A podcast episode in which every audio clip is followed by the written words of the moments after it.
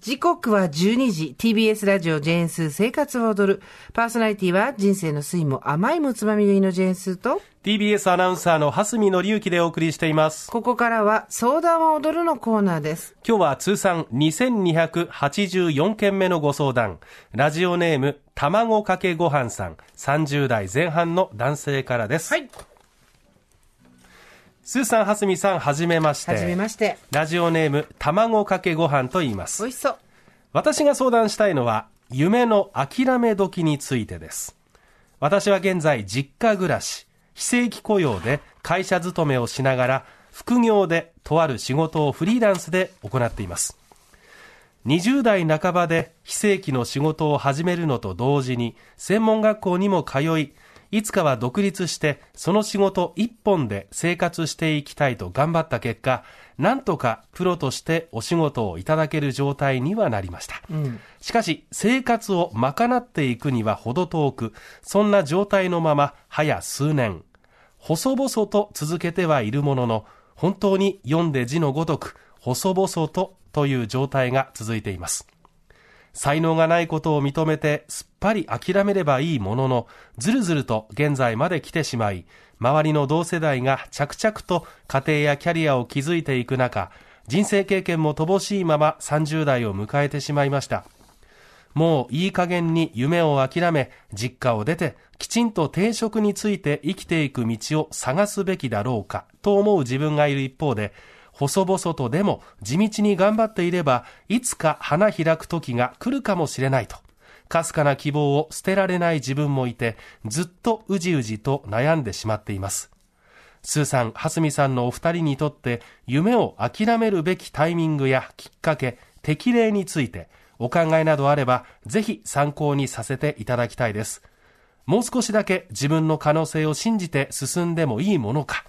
それとも、どん詰まりになる前に才能に見切りをつけ、軌道修正を図るべきか。育児も覚悟もない私に葉っぱをかけていただきたく、スーさん、はすみさん、何卒よろしくお願いいたします。ラジオネーム、卵かけご飯です。葉っぱもかけないし、カツも入れないって言ってるのに、必ず葉っぱとカツの鉢が来ますね。もう卵かかってますからね。そうです。卵かけご飯も、はい葉っぱじゃなくて卵をかけるかかかってます。さあ、はずみさん、30代前半、特にね、夢がどうのとか、ものになるものにならないとかっていうことの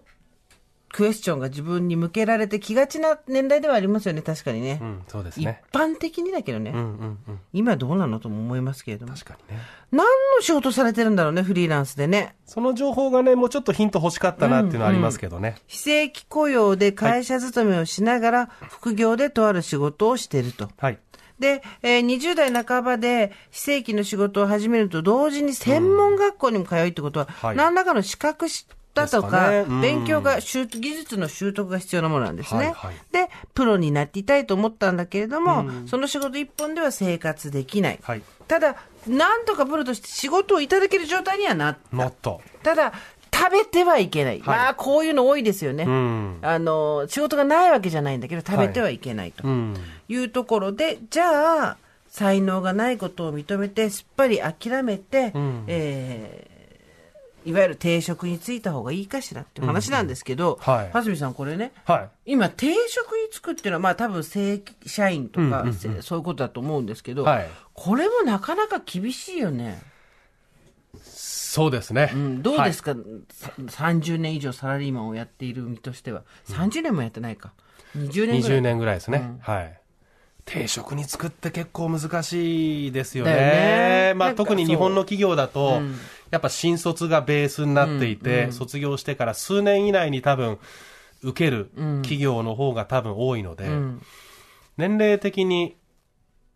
受験資格があるかどうかっていう話で言ったら結構狭きもんかもしれませんね。しかも、その前職、その前のところっていうのが、非正規の雇用と、はい。あとフリーランスの仕事っていうことであって、はい。正規で入るときに、その正規社員としての、えっ、と、履歴がないとこの中途っていうのになるわけなので、ええ。ーなんだろう、たまにあるじゃないですか。フリーランスで仕事をしてたんだけども、はいやっぱり夢を諦めて、え正社員にでもなるか、みたいな。うんうんうんで、昔ってそれもしかしたらちょっとそういう可能性、うん、どう昔もどうだったんだろうな。正社員ってそんな簡単になれないよね。えうん、なれないし、私が思うに、正社員であることのメリットって多分先を見通しやすい、あの、非正規に比べれば、うんうんというメリットはあるけれども、逆に言う様々な保険とと、かね。うん。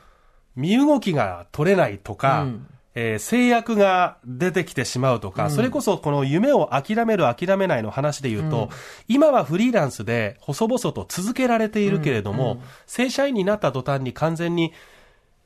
もう距離を置くことになるかもしれないですし、副業 NG っていう会社もあるからね。もうあったりしますからね。うんだからその難しさはあるんじゃないかなと思いました。そう。なんか、これは声を大にして、はい今夢を追っている方にもお伝えしたいんですけれども、三、つぐらいあって、一つは夢とそんなに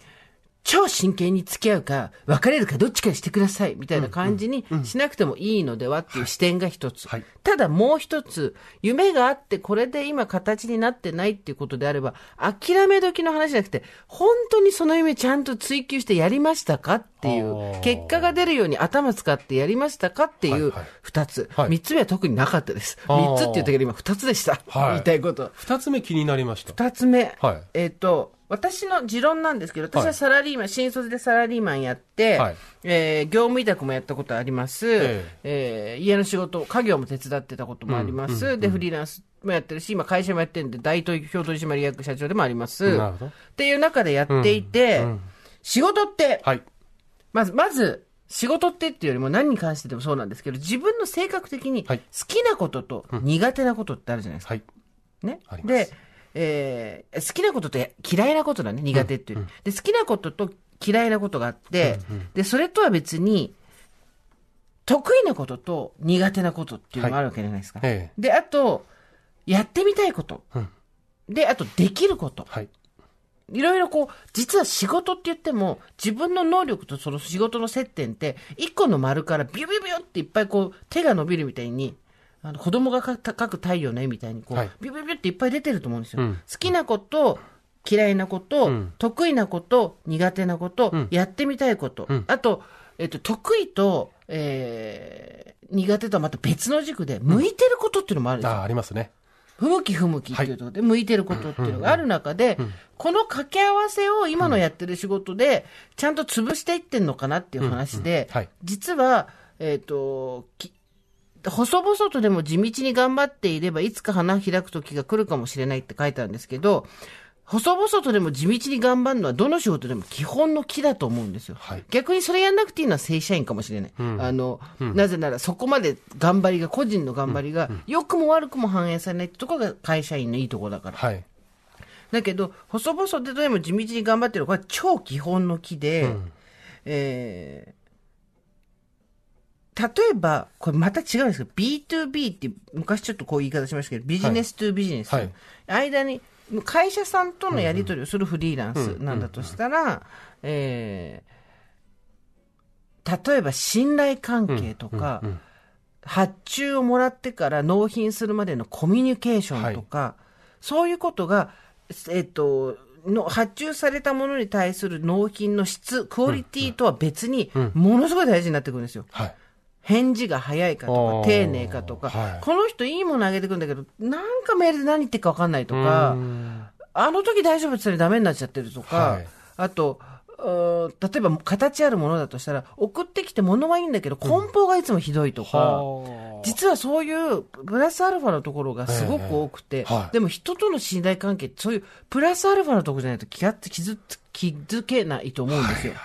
だからその、っていうことだったりとか、あとは、えー、B2C って言われるそのカスタマーと直接のものだとしたら、ここにおいては、えー、プロモーションっていうのがものすごく大事になってくる。宣伝。うんうんは、そもそもあなたのことを知らない人に、あなたがこれをやっててとても得意で、他と差別化ができてるっていうことを、きちんと、えーと、わかるようになってるか、家の前に看板立ててもしょうがないし、誰も来ないホームページ作ってもしょうがないし、だとしたら同業のフリーランスとしては何をやってるのか。で、その人たちと比べて自分の差別化のポイントはどこなのかとか、はい、フリーランスの方が、そういうの考えるのめちゃくちゃ多いんですよ。なるほどね。で、なんとなく夢がある。で、頑張ってる。ね。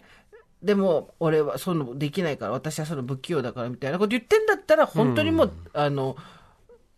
頑張って頑張って、正社員っていう仕事を見つけて、なんとなく仕事やってるっていう方の道に行った方がいいと思うよっていう感じ。うん、なんかちょっと、うんと、うまく言えてないんだけど、うん、商品とかサービス以外の部分で、うん。うん、えっ、ー、と、自分のところに仕事が来るようにするだけの、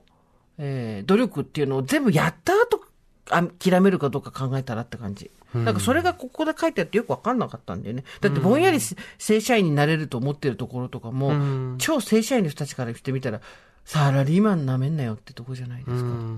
だから、何でもそうですけど、会社員と違ってフリーランスだとしたら、誰に何を約束できるのかっていう、特に時間、とお金、はい、一番はまずお金、はい、お金をもらって何かその対価を渡して商品なり何なりっていうのを渡す人の仕事としては、うん、その人にお金の代わりに何を約束できるのか。物ですよとかじゃなくて、うん、も受け取った人がどういう気持ちになる状態になるっていうことを約束できるのか。はい、安心がとか、うん。あの、嬉しいとか、いろいろあるわけです。で、今度、えっ、ー、と、まあ、私みたいな仕事、書く仕事とか喋る仕事、あと、その他もろもろ板の上に乗ったりする仕事もそうですけど、はい、えっ、ー、と、あと、漫画描いたりとかさ、いわゆる創作物に関わる人は、お金だけじゃなくて時間ももらうわけじゃん。うん、でそのお金と時間に今度何が約束して返せんのかっていう話だし、今度お金と時間以外にプラス気持ちっていうのも入ってくるわけ。はい、そしたら、期待に応えたり約束をしないと、向こうは応援ゾーンになっちゃうわけですよ、はい、よくクラウドファンディングとかも流行ってるけど、はい、あれって応援じゃん。そうですね。うん、投資ではないわけじゃん、ええ、だとしたらそこにちゃんと答えられないと、人の気持ちっていうのを散財することになるから、うん、その辺詰めてからにしたらって感じ。うん、なんかその諦めるかどうかの前に。はいはいはい、細々と頑張ってやっていく。けど才能がないから、きちんと定職についた方がいいですかね。そんなんじゃ定職つけないよ、多分。と思っちゃうんだよね。うんうん、なるほどね。うん。なんか、周りの世代が着々と家庭やキャリアをつ、つぎづいていく中、うん、人生経験も乏しいまま30代を迎えてしまいましたって書いてあるけど、うんうん、やりたいことがあったわけだから、うん、さっき言った好きなこと嫌いなことやってみたいことできること向いてること苦手なことこれの掛け合わせで、うん、自分にしかできないことっていうのを作っていくっていうのをやりきってからの方がいい気がするんだよな。そうね。才能云々の問題じゃないと思うんですけど、どうでしょう？